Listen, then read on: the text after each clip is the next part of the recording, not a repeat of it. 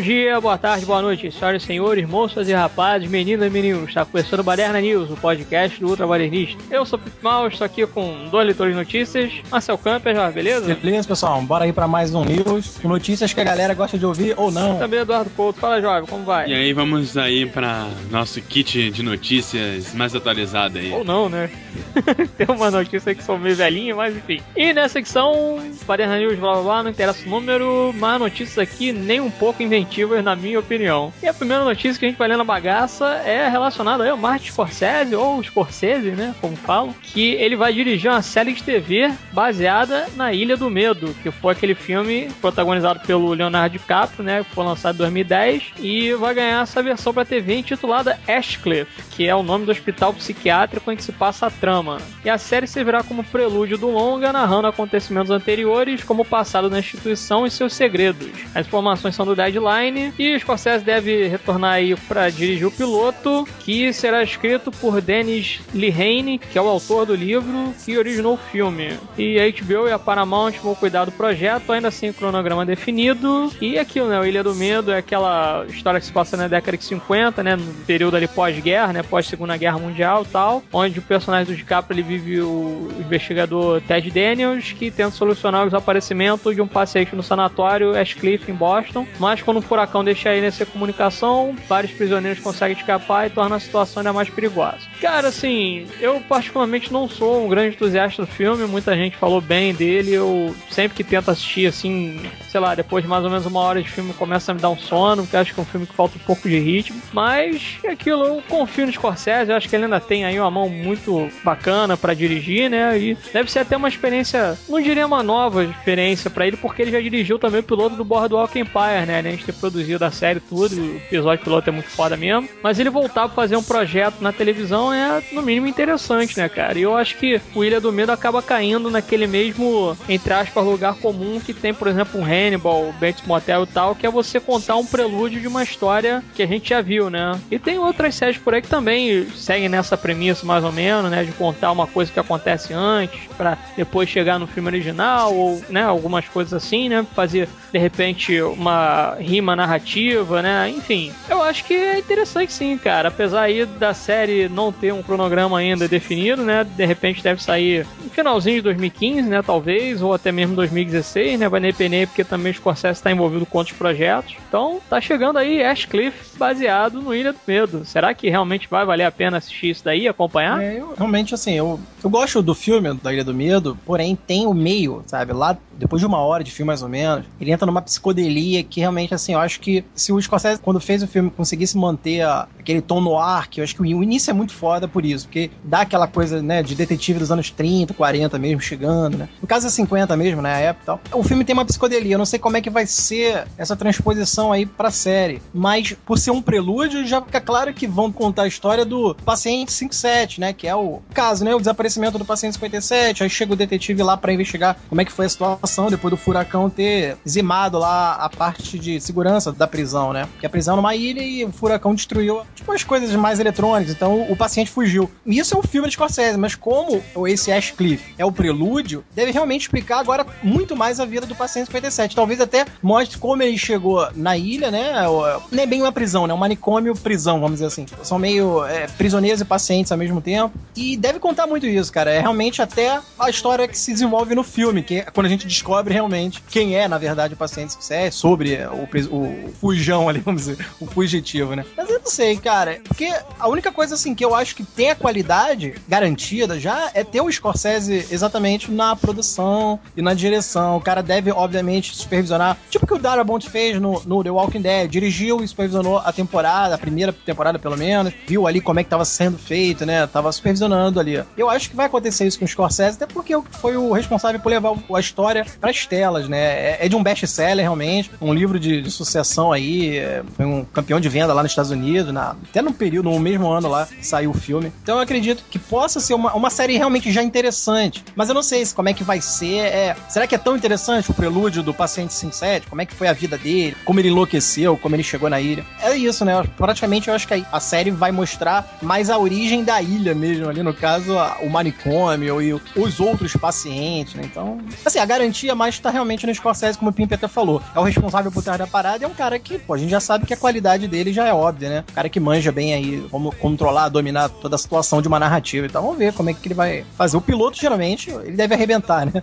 O negócio é o desenvolvimento da temporada, como é que vai ser. Né? É, eu acho que, assim, também depende do tamanho da temporada, porque se você fizer uma temporada no estilo de Game of Thrones, que tem 10 episódios, eu acho até válido, mas se o cara resolver fazer aquela temporada padrão que dura 8 meses do ano, 9 meses do ano, com 24 episódios ali, 20, 24 episódios, eu acho que não vai dar certo, não, porque vai ser uma temporada muito longa e não vai ter o que desenvolver. E é o tipo de série que eu acho que deve durar uns 30, 40 episódios no máximo, porque não vai ter muito o que desenvolver. Então você consegue fazer 3, 4 temporadas ali com 10 episódios cada uma e fazer um negócio que renda e seja bom. Se resolver fazer 3, 4 temporadas de 20, 24 episódios, cara, vai encher o saco e, e ninguém vai aguentar ficar assistindo porque vai ficar realmente muito lenta a série. Eu acho que o que pode vir, assim, é de fato chamar a atenção do público pra série, além, lógico, como a gente já falou, né, salientou que o Scorsese tá por trás, mas é justamente o background dos outros pacientes que tem ali, né? Que tem, de fato, aquele lance que o, o DiCaprio ele chega ali para querer descobrir onde é que tá o paciente 57 que sumiu e tal, né? Mas aí o que acontece? Tem outros pacientes ali na parada e a gente não sabe exatamente o porquê deles estarem ali, o porquê deles terem enlouquecido, essa coisa toda, né? E eu acho que realmente deve seguir nesse mesmo padrão aí de ser poucos episódios por temporada, que aí você faz uma coisa um pouco mais enxuta e bem ou mal fica uma coisa mais dinâmica também, né? E ver de fato ali como é que eles vão desenvolver esse passado dos personagens ali, no caso da galera que tá ali recebendo tratamento, etc, né? Como é que eles vão desenvolver ali, se vai ter de fato, é, no caso assim, tô falando que no Ilha do Medo original você tem é, essa coisa do cara chegar lá e investigar. Será que vai rolar uma investigação? Será que vai focar só, de repente, no líder ali, enfim, no chefe geral, diretor da cadeia, né? Será que vai ter conflitos, por exemplo, do chefe da cadeia com, de repente, o cara que cuida ali dos pacientes? Coisas desse tipo, entendeu? Acho que pode ter muito essa coisa de politicagem ali no meio, de como que o trabalho ali, no caso dos setores, né? Porque é como se fosse realmente isso, né? É uma prisão, é uma ilha, mas ao mesmo tempo é também um local para pacientes irem lá se cuidar e ver ali qual é o problema dos caras, ver se os caras conseguem ser curados, né? Qual o nível de loucura do cara pro cara ter que chegar naquele lugar ali para tentar ser curado também, né? Quer dizer, eu acho que é sim uma trama interessante, pode chamar atenção, mas até que ponto realmente os caras vão conseguir estender isso daí, né? E quantos de repente pacientes eles vão colocar ali? É, será que todo episódio vai ter um paciente novo? Será que além da própria loucura de cada paciente, o que mais ali que vai fazer com que de repente os pacientes tenham alguma ligação ali de alguma forma com alguma outra coisa, né? Será que a série vai se passar também na década de 50 ou década de 40 de repente, né? Pode ser alguma coisa assim mais vintage também, né? A gente não sabe. De repente pode se passar, não sei, dias atuais mesmo, né? Por causa de orçamento, tudo acho que fica até mais fácil. Mas se for de fato para seguir aí a risca o que foi feito no Ilha do Medo lá de 2010, é possível realmente que seja uma coisa mais vintage, né? Na década de 50. Então, tem possibilidades grandes aí, mas a gente fica no aguardo para ver se realmente vai chamar a atenção do público aí, né? Além do nome de Scorsese envolvido no projeto. Falando em medo, agora é hora de Anjos da Noite. É o filme que parece que já vai ganhar um reboot. Teve seu último filme publicado em 2012, o quarto filme da saga, e com um reboot encaminhado. Né? Parece que o roteirista Corey Goodman, de Padre, já foi contratado para escrever o roteiro da série. Por enquanto não se tem muitos detalhes aí pro filme que tá vindo aí, mas é possível volta de personagens. A franquia de ação de horror foi inaugurada em 2003, já com a protagonista Kate Beckinsale, como a vampira Selena, que não participou do terceiro filme da franquia. Bom, não ter personagem a gente já teve uma vez, é um reboot de algo relativamente novo. Será que a gente vai ter um novo Homem-Aranha que foi altamente comparado ao primeiro filme, que é basicamente da mesma época, 2002 2003, né, que acabou por volta ali de 2008, 2009, se eu não me engano ele é de 2007, mas eu não tenho certeza. Mas aí a gente tem filme novo, que logo ganha um reboot, né, que mal ou bem deve sair por volta de no máximo 10 anos depois do último filme, como mais ou menos foi o caso ali do Homem-Aranha, né, que saiu mais ou menos ali, foi uns 7, 8 anos depois do último filme. Cara, eu acho assim, é muito em cima, não tenho uma história boa o suficiente. Eu acho a premissa do filme ótima, é a luta entre vampiros e lobisomens, né? Agora, eu acho que é muito em cima, não faz sentido um reboot agora. Eu acho que a comparação entre os dois filmes vai ser muito forte, porque o Homem-Aranha na própria HQ você tem várias origens, mas num filme como esse, que outra origem que você pode passar? Eu não sei o que pode ser feito. Eu espero que você não tenha uma franquia bacana e você transforme numa franquia ruim por conta de um remake mal sucedido, como fizeram já com Terra Estranha, né? Que tem um filme só e depois vieram dois filmes, dois remakes muito ruins.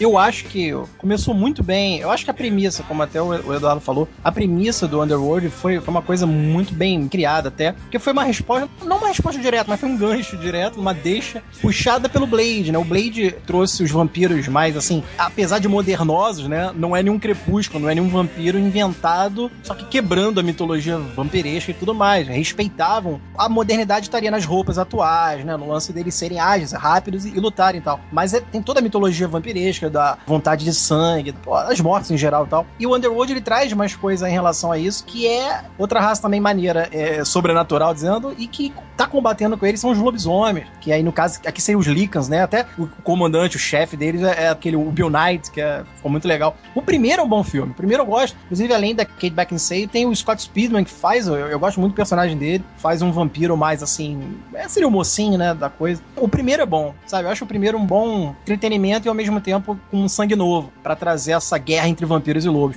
O segundo, você já vê que já começa a virar aquela coisa que a gente fala da só um mero entretenimento. Apesar de eu gostar de algumas coisas do segundo, mas já vai perdendo a seriedade, né? Daquela trama que era uma coisa mais agressiva até. Aí, cara, aí veio o 3, que é o Anjo da Noite, acho que é a Rebelião, né? O 3 é, já é ruim. Nem tem a, a Back and Say no 3. E aí voltou o Despertar, que foi de 2012, cara. Conseguiram pegar ela de volta, mas consegue ser pior que o 3 ainda, sabe? É muito ruim. Eu acompanhei a franquia porque realmente eu gosto do, do universo. Mas, pô, justamente fazer o um reboot logo do primeiro, que eu, eu considero melhor, realmente o melhor, o Underworld Anjo da Noite, que é o primeiro da franquia, acho intocável, cara. Tá maneiro, sabe? Até as lutas, o confronto, o clima de suspense que existe no primeiro. Eu acho legal. Eu acho que se fosse para fazer reboot, podia então melhorar as continuações ou zerar ali do 2 em diante, sabe? Faz uma continuação do primeiro Anjo da Noite. Seria uma ideia muito mais assim, sei lá, com vantagem do que você quebrar justamente o primeiro, que é, é onde eu acho que tem mais qualidade. E é, é, o problema é esse, cara. É porque, mesmo sendo ruim, ali do Anjo da Noite 3 em diante ser realmente uma merda total, os quatro filmes arrecadaram, eu tô lendo aqui, arrecadaram quase 500 milhões pelo mundo, cara. Então é muito dinheiro, né? E aí cresce aí o olho dos estúdios, né? Os produtores querem realmente lançar novamente a franquia. Assim, fico uma pena de ver o reboot do primeiro, cara. É justamente o primeiro que eu acho mais legal. E eu tô lendo aqui, roteirista, esse Corey Goodman, ele fez o roteiro do padre. Esse padre não é aquele do Paul Bettany? Paul Bettany, isso aí. Pô, cara, sei lá, cara, não, não confio mesmo. Aquele filme é, é muito coxa de retalho, sabe? Tem umas coisas assim, mas, porra, sei lá, roteiro mesmo, aquele filme é, muito fraquinho. Não tô levando fé, não, cara. E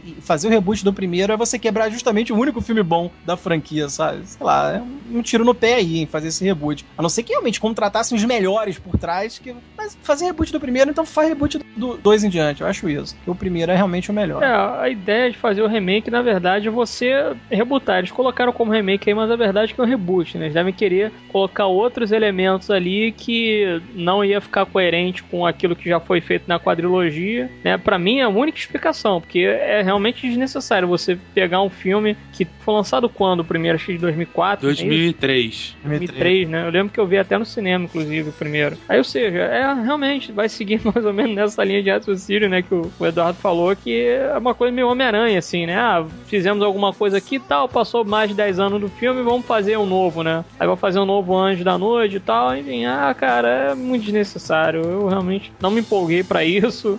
O nome já do roteirista também já não empolga, né? O currículo do cara já não empolga também. E aí vai fazer o quê? Vai fazer a mesma história de novo? Aquilo é realmente um filme divertido que você assistiu primeiro, mas. E o resto ele vai desandando realmente, né? Os dois eu nunca consegui ver todo, só vejo em pedaços que eu sempre durmo, de tão chato que é. O 3 eu vi também, achei bem ruimzinho, que conta ali a origem, né? Da batalha dos vampiros contra os lobisomens, que os lobisomens eram escravizados e tudo, né? Enfim, é aquele roteiro bem genérico que você troca ali aquela coisa né, do dominante contra o dominado e etc. Ah, pô, então agora bota o vampiro contra o lobisomem, não sei o quê. O 4 eu não vi, não consegui ver, não tive vontade de assistir realmente. E aí é aquilo, né, cara? Vamos contar de novo essa história do cara lá, que no caso do Scott Pilgrim ali, é como se ele fosse um híbrido, né? Ele é uma mistura de lobisomem com vampiro. Então ele tem as qualidades das duas raças ali, né? Tem, por exemplo, a agilidade, a velocidade, a inteligência, não sei o que, dos vampiros e pode andar de dia e tal, e também a força do lobisomem, essa coisa toda, né? É um filme bacana realmente para se assistir. Aí fazia logo um reboot da parada. Ah, não, prefiro de repente fazer aí, né?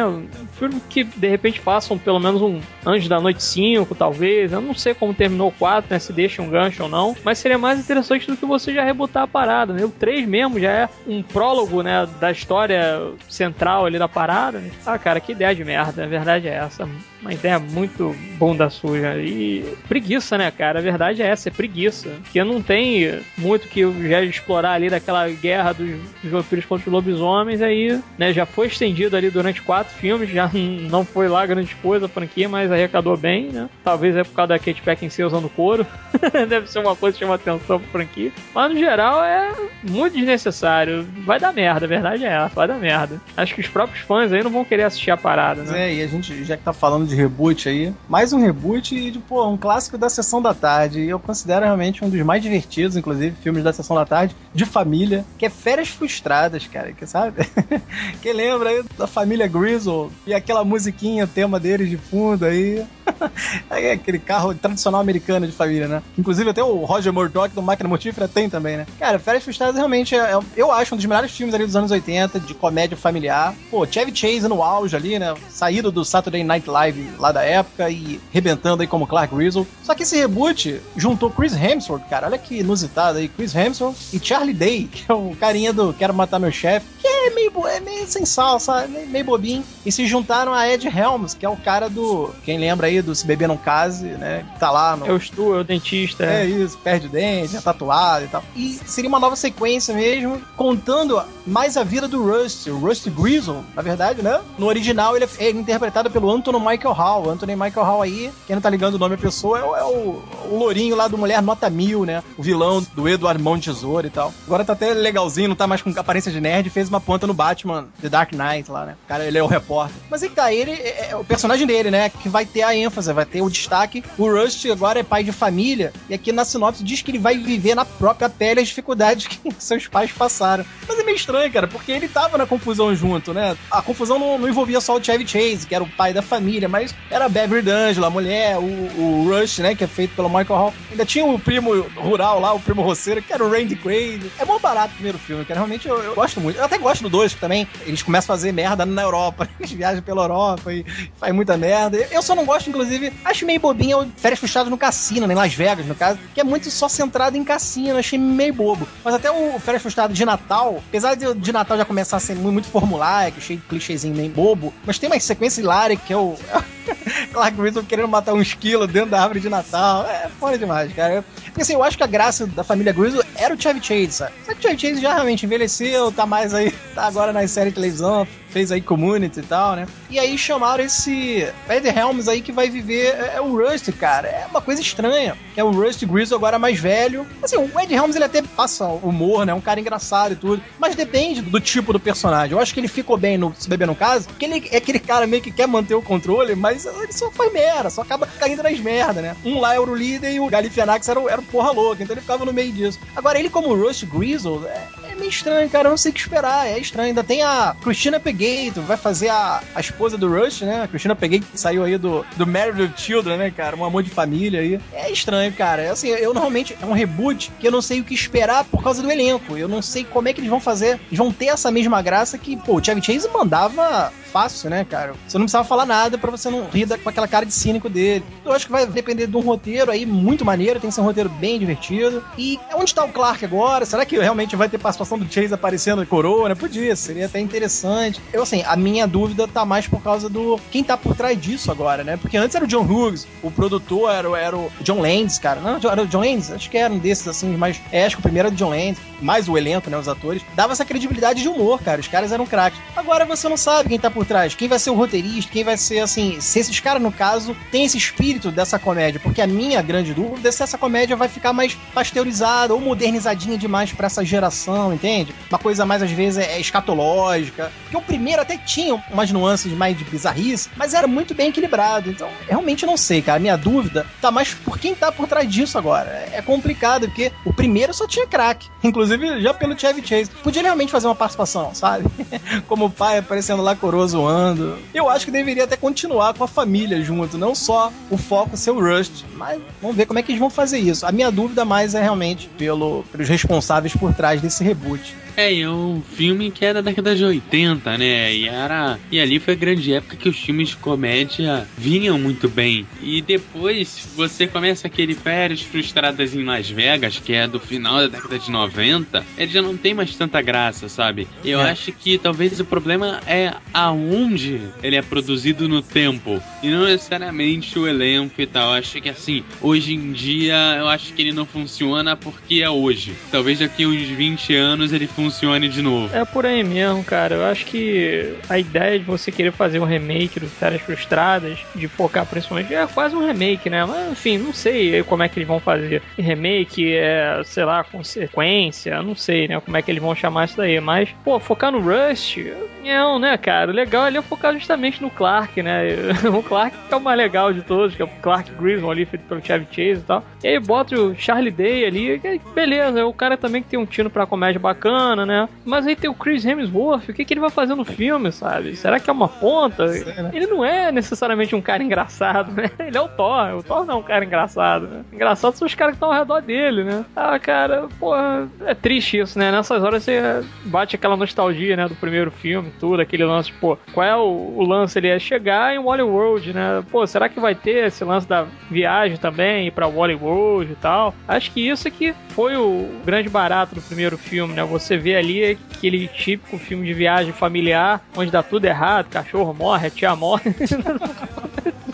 Acontece tudo que é merda possível, né, cara? São roubados, carro o cara vai, estorque ele. Come sanduíche mijada do cachorro. Pois é, esse é o tipo de coisa que naquela época funciona ainda hoje, na verdade, né? Mas hoje em dia vai ser uma coisa, se for seguir nessa mesma maneira de raciocínio de humor, vai ser uma parada, não sei, mais escatológica talvez, entendeu? Então, dependendo do que eles forem fazer aí, pode ficar um negócio, às vezes, meio apelativo, assim, justamente para tentar chamar público, né? É aquilo, eu tô, na verdade, na esperança de ver um trailer interessante para ver se vai realmente chamar atenção pro que a gente vai assistir no cinema, né? Mas no primeiro momento, nada aí me chamou a atenção para assistir o filme, né? Apesar de eu gostar do Chris Hemsworth, né? Fazendo Thor aí, lógico, né? Mas, enfim, outros filmes que ele fez aí menores, ele até faz alguma coisa e mostra no serviço, né? O Ed Helms eu gosto dele também, mas não sei se ele funciona realmente muito bem como protagonista. Até vi um outro filme com ele, dele fazendo protagonista, não é tão legal assim. E o Charlie Day também, né? Que já tem tido pra comédia, mas ao mesmo tempo é sempre aquela coisa de o cara falar rápido e.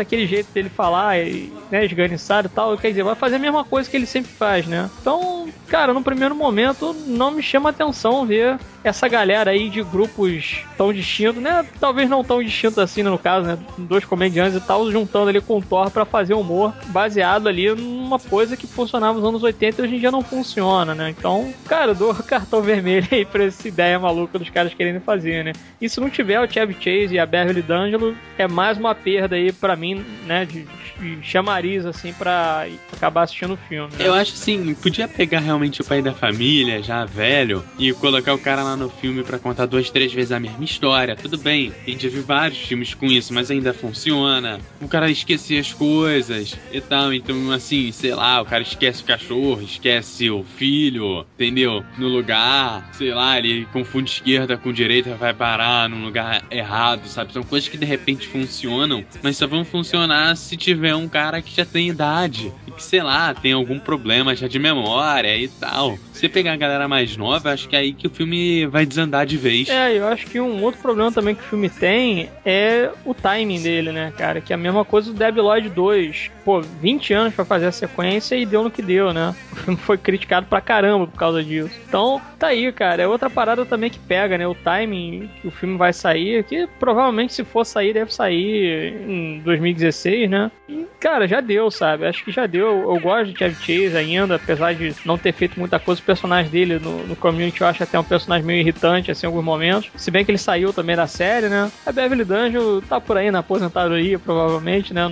Realmente não lembro dela ter feito muita coisa no cinema. Mas é aquilo, acho que são os, realmente os personagens icônicos ali, né? Da família Griswold é mais o casal e os filhos ali como coadjuvante, né? Agora, colocar o cara que era coadjuvante no primeiro como, né? Assim, vamos colocar assim, só o primeiro filme, né? Férias Frustradas. Botar o Rust como protagonista e colocar o Chevy Chase e a Beverly D'Angelo como os co-protagonistas ali, ou coadjuvante no caso, só para acompanhar e fazer o humor em cima, né? Talvez por causa do lance da idade e tudo. Pode ser que faça alguma coisa aí, mas eu realmente não tô vendo muito potencial não, sabe? Acho que se fosse realmente uma coisa mais férias em família para relembrar e tudo, ah, pô, lembra de Bollywood, não sei o que, ah, não, então vamos fazer essa viagem aí e tal, vou fazer essa viagem com a minha família, vamos ver se dessa vez dá tudo certo, se o Bollywood não tá fechado, alguma coisa do tipo, né? Mas no geral, sinceramente, essa ideia aí de assistir uma nova versão de Férias Frustradas não me empolga muito não. E falar aí numa coisa diferente, né, que tá acontecendo aí fora dos cinemas e mais especificamente para séries de TV, né, de você pegar caras de diferentes universos e colocar tudo junto. Temos aqui os Defensores da Netflix, que seguirá os modos dos Vingadores, né? E pra quem não sabe, os Defensores é mais o grupo urbano de Nova York do universo Marvel, né? Que é o Demolidor, Jessica Jones, Luke Cage, o Punho de Ferro. E deve ter mais gente aí no meio, né? Do caminho. E no momento agora que a gente tá gravando, tem aí algumas escalações já pra Jessica Jones, né? Que vai ser a segunda série aí que a Netflix vai acabar produzindo dentro desse universo. Primeiro aí é o Demolidor, né? Que deve sair, acho que é em abril, né? Que vai sair a série dele. Serão três episódios no total, protagonizado aí pelo Charlie Cox. E a ideia, na verdade, é fazer isso, né? Você pegar os personagens e trabalhar eles em seus universos, né? Vamos dizer assim, cada um tem a sua carreira solo ali e de repente no final aí da série deve ter algum gancho pra próxima série que vai vir, né? Porque eles vão colocar isso tudo, quer dizer, as séries, não sei como é que vai ser com relação à linha do tempo dos personagens, né? Mas parece que vai ser assim, primeiro Demolidor, aí depois vem a Jessica Jones, aí deve vir aí, não sei, de repente Punho de Ferro, por último Luke Cage, né? Acho que Luke Cage, inclusive, já escalaram o ator aí, mas eu não lembro o nome do cara. Então deve ser, de repente, a terceira, o Punho de Ferro deve ficar por último. Não sei aí como é que eles vão fazer com relação, por exemplo, paralelo, né? Será que, de repente, algum personagem dali do elenco da Jessica Jones vai aparecer ali interagindo com o Demolidor? Será que, de repente, o Luke Cage pode fazer uma ponta antes dele ganhar lá meio que o poder do Capitão América, né? Que tem um lance assim, né? Que ele passou por, sei lá, uma parada genética também. É como se ele fosse o Capitão América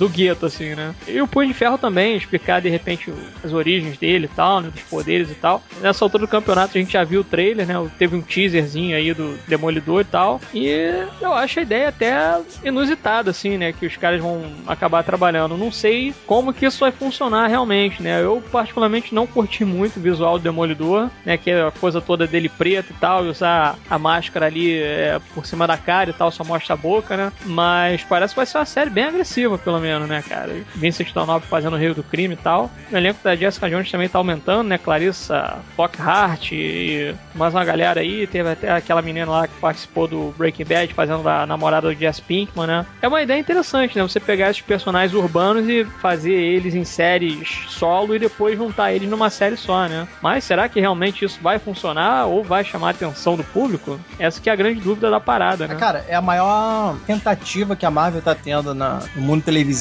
de competir com a DC, né? Porque realmente o que o, o CW tá fazendo pela DC é o que talvez a Marvel tá querendo que a Netflix faça por ela, né? Ele tá querendo. Se no cinema a Marvel já bate aí. Com certeza, tem que falar, né? Se no cinema a Marvel é mais prestigiada, né? E acaba realmente tendo mais sorte na maioria de seus filmes do que a DC, no mundo televisivo é o contrário, né? A DC tá tendo mais produções feitas e até de qualidade, mesmo como o Arrow, o The Flash e tal. E aí que tá, a gente não tá vendo a Marvel nesse meio. Então eu acho que os defensores seja essa linha, sabe? Sabe? Essa linha de combate aí direto com CW e a DC. E, cara, a Marvel começou já bem, assim, em termos de escolher o canal. A, o Netflix tem mais liberdade, né? Ser um canal mais assim fechado, inclusive, eles podem, porra, botar mais agressividade, até como o Pim falou em relação ao, ao, Demolidor que vai vir. Eu vi o trailer, cara, gostei, realmente achei porradeiro, assim, um lance até. Trailer bem pra cinema, sabe? Como a Marvel quer, né? A Marvel já tá vendendo seu produto num lance cinematográfico. Eu até gostei, assim, eu realmente tenho essa ressalva com o uniforme, mas eu até acredito que esse uniforme preto do Demolidor possa ser aquele de treino ainda, sabe? Imaginem que mais avante nas temporadas ele mude pro vermelho. É tipo um Batman Begin, né? Que ele começa com aquela roupa meio ninja e depois ele bota a roupa de morcego, né? Isso, mais ou menos. Eu, eu, penso que seja mais dessa forma. E, cara, o elenco, você já vê a seriedade que a Marvel tá querendo, porque já é um elenco muito bem Eu gostei do rapaz que escolheram pra fazer o Mad Murdock. E, cara, Scott Glenn como Stick, né? Que é o mentor e treinador do Matt quando ele fica cego. Muito bem escolhido, porque quem leu, no caso, e viu a imagem, o desenho que o Frank Miller fez do Stick é, é quer dizer, o Miller não, é o no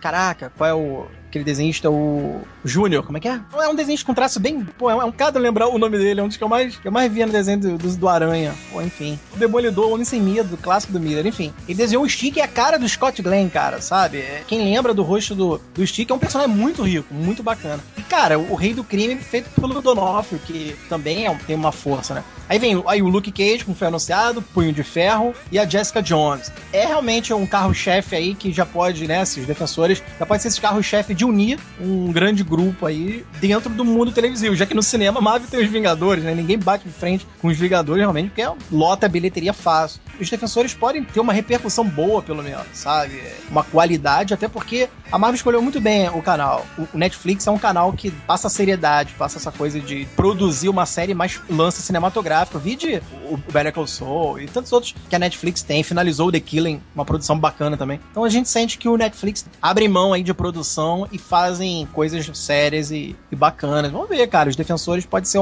essa tentativa, como eu falei, de bater de frente com a DC CW. E a Marvel a gente já sabe que tem poderio suficiente para isso. Né? É, eu acho complicado questão de ser no Netflix. Eu acho que a conquista do público é um pouco mais complicada. É questão de chamar o público porque quando você pega uma TV normal, como a CW, como é o caso da DC, é meio que o conteúdo tá ali disponível para você. Você chega, liga a TV, dá uma passada no canal, ah, beleza, ah, tá passando Aaron, vou ver qual é, sabe? No Netflix, eu acho que chamar, já que, digamos assim, a pessoa tem mais o controle do que ela vai fazer, seja um pouco mais complicado. É um mercado que vem crescendo, a DC provavelmente vai ter que lidar daqui a pouco com a falta de audiência, porque a audiência da televisão cada vez mais está em queda, então isso é um problema para DC. E a Marvel tá entrando já por um caminho que é de crescimento. A Marvel, ela pode fazer história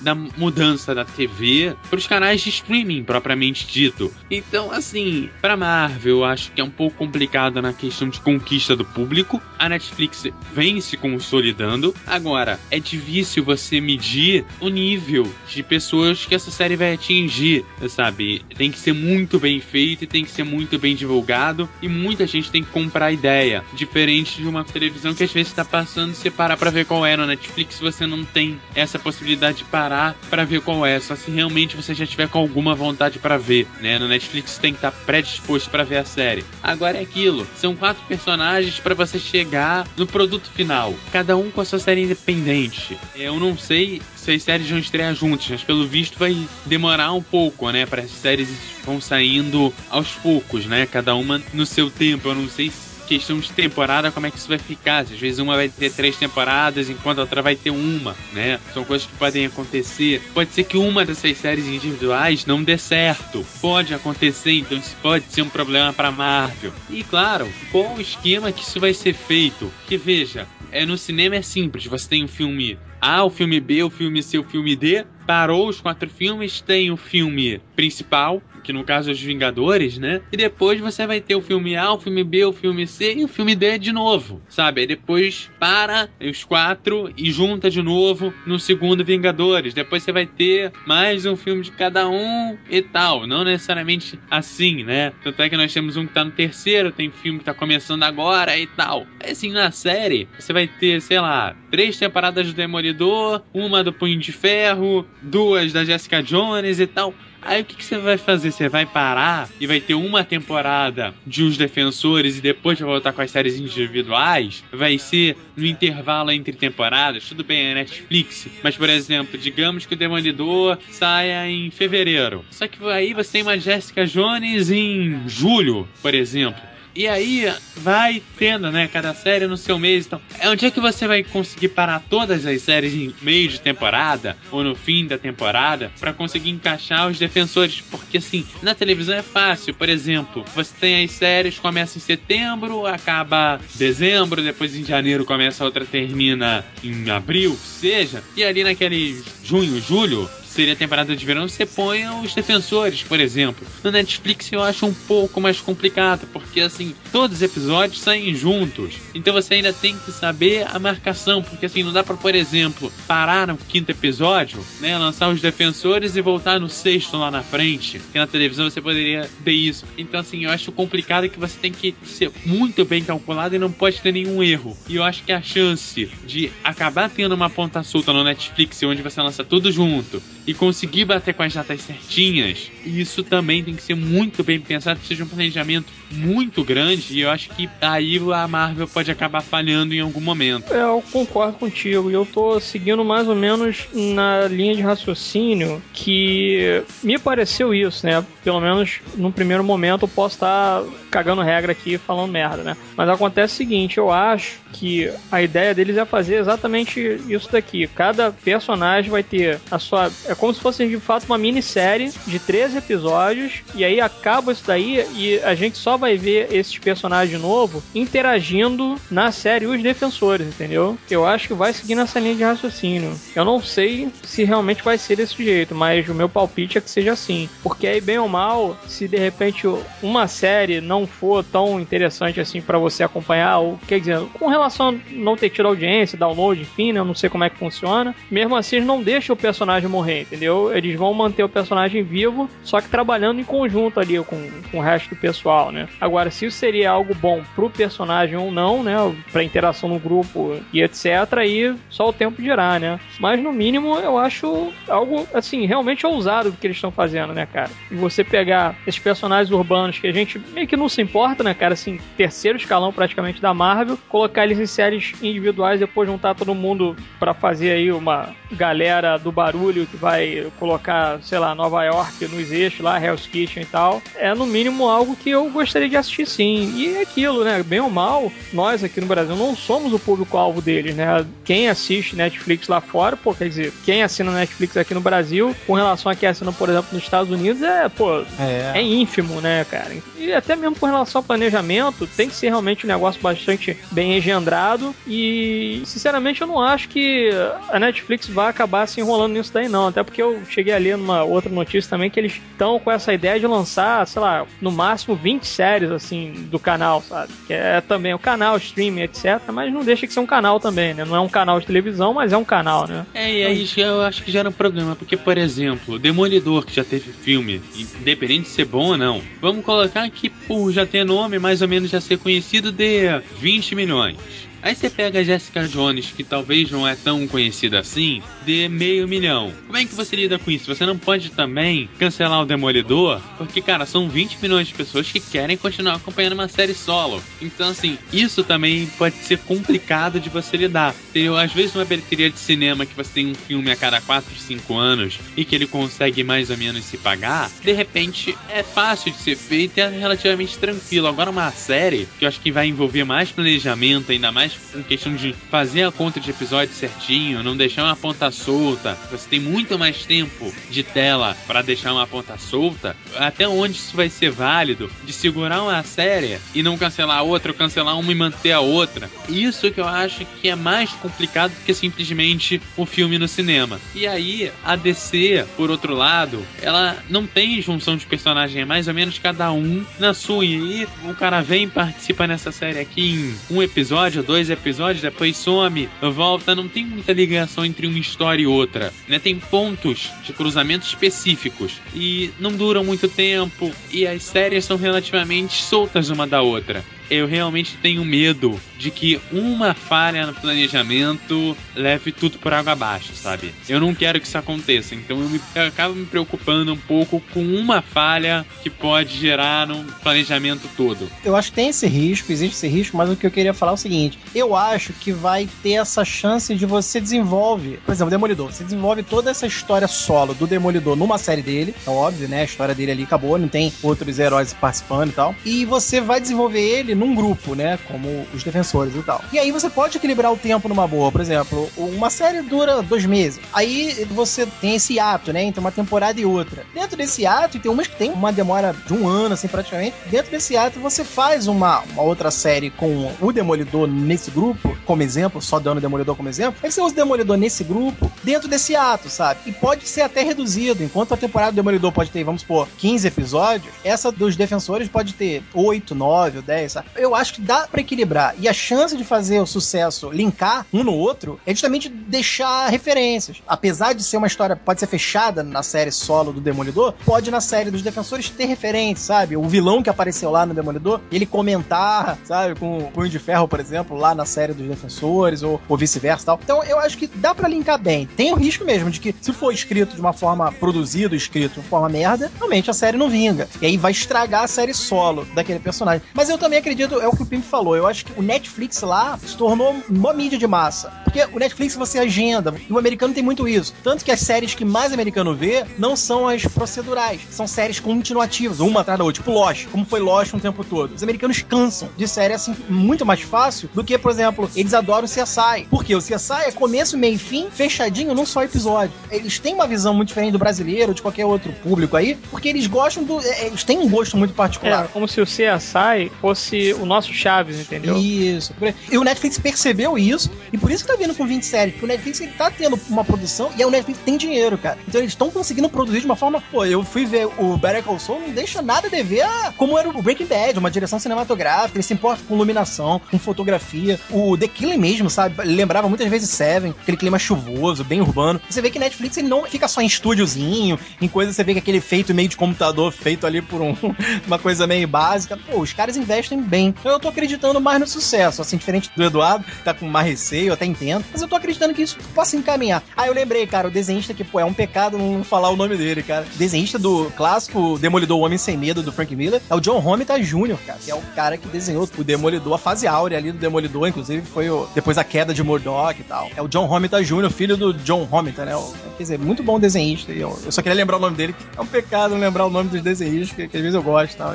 Mas aí, é John Romita Jr. É, a ideia que eu vejo, assim, com relação a juntar realmente os personagens é exatamente isso, né? Porque o lance do planejamento que eles têm, que é aquilo, na verdade, isso é um contrato, né? Independentemente das séries fazerem ou não sucesso, é, sucesso vão sair. Então, pelo fato de, inclusive, eles ainda estarem procurando elenco aí pros outros personagens, né? Porque assim, o Jessica Jones já tá meio que. Não sei se começaram, acho que já começaram a filmar. Isso daí é bem ou mal ali. Algumas coisas já devem ter sido filmadas já com relação ao roteiro e tal, né? O elenco aí estão ainda contratando tudo, mas com relação, por exemplo, ao Luke Cage e o Punho de Ferro, são personagens, na minha opinião, pelo menos, né? Acho que esses três são realmente mais desconhecidos do grande público, né? Mas já tendo esse lance de qualidade Marvel incluído na parada, nego vai acabar indo conferir, sabe? Bem ou mal. E aquilo, né, cara? Pelo fato também de ser séries assim que são lançadas tudo de uma vez só, 13 episódios, ah, cara, eu sinceramente não vejo muito erro nisso, né? E bem ou mal, o Netflix também tá com a bola toda nesse momento, né? Então, sinceramente, tô achando muito difícil você ver o Netflix acabar errando num projeto assim que, apesar de ousado, é ao mesmo tempo também muito seguro, né? Porque tem a Marvel envolvida na parada. Ok, então para encerrar, mais um remake, né? O Charlie Hunnam será o novo Rei Arthur em filme de Guy Ritchie. Parece que as negociações finais já fechou para ele ser o Rei Arthur. Parece que nós já temos a Elizabeth Olsen, que fez Godzilla, deve ficar com o papel feminino principal do filme. Os atores parece que vão se jantar, vai ter a Idris Elba, que também já trabalhou com o diretor em Círculo de Fogo, e vai viver o mentor de Arthur no filme. A data marcada é dia 22 de julho de 2016 nos Estados Unidos. Eu tenho a impressão do ator, é, eu já vi até aqui na série, né, Songs of Anarchy, fez um papel bacana lá, ele... É o Jack Steller, né? Parece ser um grande ator aí. Eu acho que ele vem para um papel e vem fazendo bem. Eu só acho que depende muito do que vai ser mostrado na tela. Parece que vai ser algo medieval, e com medieval, acho que é o ator mais ou menos certo para isso. Principalmente até por conta da idade. Que ele já tá ali próximo ali dos 30 anos, né? Eu acho que tem um pouquinho mais que isso. E assim, pra medieval tá ótimo. Eu só espero que seja melhor do que aquele Rei Arthur medieval que a gente teve há um tempo atrás. Eu não lembro a data dele exata. Mas que eu achei meio estranho de ser um cara que simplesmente lutou em batalha e mostrou uma das batalhas batalha, a batalha final, né, do que seria o Rei Arthur. Eu prefiro aquela história um pouco mais infantil, né, do cara que tira a espada, que pega o trono e tal. Eu queria ver uma história né, um pouco mais nesse estilo, meio que medieval mesmo, que não seja aquela coisa de desenho, né, seja os próprios atores fazendo. Eu não quero ver batalha igual a gente já viu no Hércules e tal. Eu acho que isso a gente já viu o suficiente, a gente não precisa de mais. Eu acho que talvez um pouco mais uma visão um pouco mais pro conto de fadas, acho que fica um pouco mais bacana, mesmo que seja nessa visão medieval. Pode ser talvez um pouco aquela pegada de jogo de poder e tal, ali na Idade Média, mas eu não quero ver guerra em cima de guerra, sabe? Esses filmes de guerra por guerra a gente já tem sobrando. É, cara, eu acho assim, a grande é, é coisa inusitada nessa notícia é o Garrit, cara, sabe? Porque o Garrit ele tá se mostrando muito versátil, porque ele tá pegando. Quem conhece ele, que ele era um diretor muito extrovertido, né? Os personagens do cara são extrovertidos, ele tinha um, tem um jeito de fumar que é, né? É, é ágil, tem uma dinâmica meio porra louquice, assim. E o cara é muito daquele estilo urbano inglês, né? Assim, ao mesmo tempo, daquele estilo meio da periferia inglesa, né? Da onde ele saiu e tal. Então os filmes dele muito vinham disso, né? Da máfia inglesa, dos pequenos gangsters ingleses. Tanto que ele foi considerado o Tarantino inglês, né? E depois fez Sherlock. Foi o filme mais diferente do Guy do estilo dele, né? Que é uma coisa também de época, pegando um grande personagem literário aí, que é o Sherlock Holmes e tal. E ele mostrou que fez bem. Inclusive, eu gosto muito da continuação, eu gosto mais do que o original, né? O Sherlock, o livro das sombras, no caso, o segundo, eu, eu gosto muito. Foi uma boa direção do Ritchie. E, assim, o elenco que ele pegou tá muito bacana. O Charlie Hanna, realmente, eu acho que, além de um bom ator, eu acho ele um cara com presença, assim, tem carisma, tem presença em cena. Mandou muito bem na série dos motoqueiros aí, a máfia dos motoqueiros, São da Fanaki. O Círculo de Fogo aí do. É amiguinho aí do Del Toro, né? Del Toro é, trabalha muito com ele com algumas coisas. E é um bom ator. E aí pegou a Elizabeth Olsen, que é uma atriz jovem bacaninha, fez aí o Godzilla e tal, mas tem outros trabalhos dela, né? Já mostrou que não é uma merdinha qualquer, né? Tem uma atuação. E o Idris Elba, né, cara? O negão aí, que manda muito bem, ótimo ator também. E também trabalhou com Hannah no Círculo de Fogo. Quer dizer, o elenco, pelo menos, passa uma certa credibilidade, né? É bacana, são bons atores já em, em seus personagens aí. Agora, a diferença toda é como é que seria esse novo Rei Arthur? Se for na pegada pegada hitiniana aí, né? Essa coisa meio garrite de ser. Porra, ele tem um estilo de edição videoclipada, ele joga a câmera do jeito que ele quer, assim, termos ele faz uns enquadramentos até maneiros, eu gosto. O visual dele é muito estilizado. Então, isso pra um filme de época, será que vai ser um filme de época obedecendo aquela seriedade clássico, épico, aquela coisa toda tradicional, né? Seria interessante, né? Guerra de espada e tudo mais, e flecha pra lá e pra cá, coisa do ambiente medieval e mais do Rei Arthur ali. E, cara, a visão do Hit que eu tenho não é essa. É um cara que bota, às vezes, uma trilha meio porra louca, uma coisa mais hardcore ali rolando. Eu não sei, cara. Para mim é aí que tá. O grande trunfo do filme pode ser também seu grande fracasso. Se vai ser o estilo do Garrett, que pode, às vezes, nego, porra, não é, tem uma certa ressalva com isso, as pessoas não vão entender. Como até aconteceu com o primeiro Sherlock, as pessoas não gostaram daquele estilo muito videoclipado do Garrett. Como às vezes pode ter um, um, ar novo aí, né, cara? Ele pode rejuvenescer o, o Rei Arthur. Uma nova roupagem, né? Uma roupagem até mais interessante, até mais até bombada, mas dentro de uma, uma figura séria, né? Figurando ali pela seriedade e tal. O elenco eu gostei, cara. Eu gosto de Charlie Han, gosto aí do Idris Elba, mas eu não sei como é que vai ser justamente a direção do Garrit em cima disso. Eu acho que ele vai pender um lado porra louca que ele tem, cara. Então eu não sei como é que vai ser isso, não. É, eu vejo da seguinte forma. Acho que o último Rei Arthur que a gente viu foi aquele com Clive Owen, né? Nego não gosta, eu gosto daquele filme, eu acho bem legal, porque ele traz justamente essa coisa diferente, né, de colocar ali o, o Arthur, né, que não é necessariamente ainda um rei, né, e você coloca ali que, na verdade, os soldados ali da Inglaterra eram escravos que eram recrutados, né, e essa coisa toda, você tem um Lancelot ali que ele é ambidestro, e aí, por consequência, é um, um cavaleiro mais sinistro e tal, tem aquele lance todo, né, da expansão do Império Romano e etc. Aquilo dali eu acho muito legal, sabe? O background, assim, da história ali do Arthur que o Antoine Foucault acabou fazendo. Eu, particularmente, gostaria de ver alguma coisa ainda naquela pegada, sabe? Eu gostaria de ver, não um filme cheio de CGI, eu gostaria de realmente ver uma coisa um pouco mais puxada para um clássico mesmo, cenários construídos,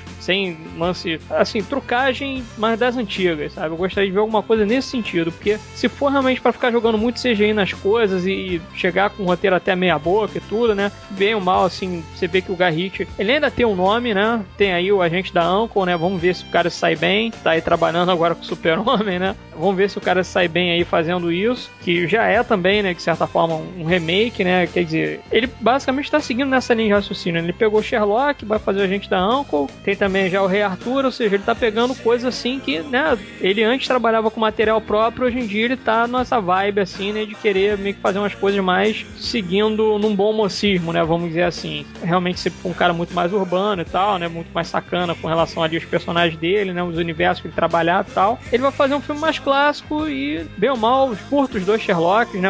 Principalmente o dois, eu realmente acho o dois também melhor. Porque tem realmente mais ação ali e tudo, né? Enfim, tem a mão do cara ali, né? Você consegue perceber a mão do cara como diretor, né? Então, eu tô, na verdade, dividido. Tô no meio do caminho aí. Eu gostaria de ter um pouco mais de informação ali com relação ao elenco para ver o que, que o cara vai fazer com o material. Se ele vai realmente dar uma renovada aí no Reartur, se ele vai querer fazer realmente uma coisa mais puxada para um remake clássico, se ele vai usar de trucagem mais vintage, né, os efeitos mais voltado mesmo para uma coisa para ficar mais orgânico, sabe? Eu acho que o meu lance é que eu gostaria de ver isso, queria ver uma coisa mais orgânica e mais pé no chão, assim, né? Pode ser realmente ali algumas coisas relacionadas também, né, esse lance da magia do Merlin, né, e etc. Se é que vai ter também o Merlin, né? Então, eu vejo assim que o Rei Arthur ele tem um universo bem bacana ali, Camelot, tal, Excalibur, né, essa coisa toda, né? Tô no meio do caminho aí. Pode ser que saia uma coisa realmente muito maneira, ou pode ser que saia simplesmente como uma coisa mais filme de ação de época genérico, a lá Hércules e a lá Robin Hood e a lá, entendeu? Tá seguindo nessa linha, porque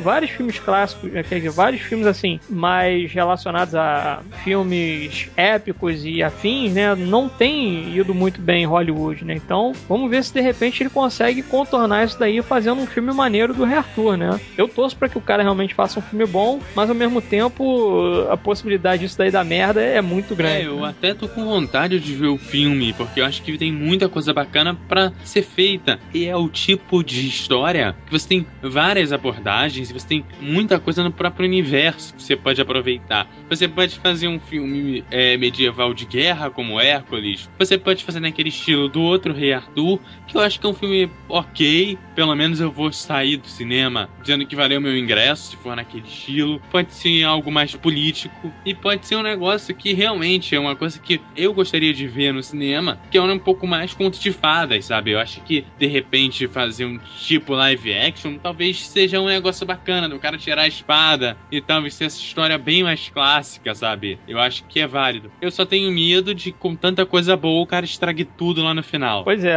E o curioso é que, na verdade, eu gostaria de ver o Charlie Hanna fazendo o, Aquaman, né, cara? Que o rei de Atlantis aí vai acabar fazendo o rei de Camelot, né?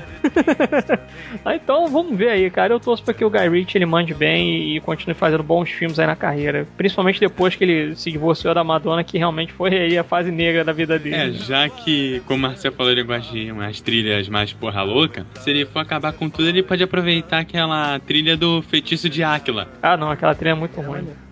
não, aquela trilha não, pelo amor de Deus. É, se quiser fazer um filme ruim, já pode aproveitar a trilha. Não, mas era outra época também, né? Não dá pra comparar. Mas, é, pô, aí que tá, né? Charlie Hanna realmente eu queria que fosse o Aquaman e, porra, botaria ele pra ser outro rei. pois é. é. Curiosamente também é Arthur. Também é né? Arthur, é verdade. É Arthur Curry, né? O nome do Aquaman. Aquaman. Bem, então é isso. Chegamos ao final da secção. Espero que tenham gostado. Dúvidas, críticas, sugestões, etc. Para contato arroba Mandei seu comentário trabalhista.com.br. Vem mais tarde. Um beijo na sua alma.